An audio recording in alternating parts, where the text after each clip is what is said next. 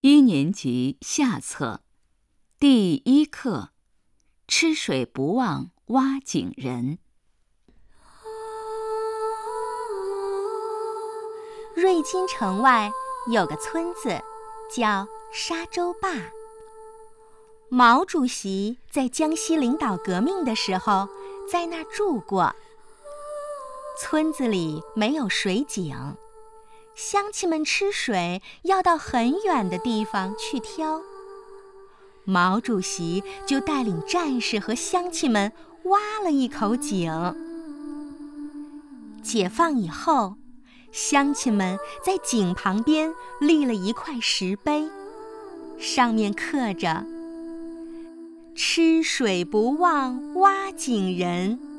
时刻想念毛主席。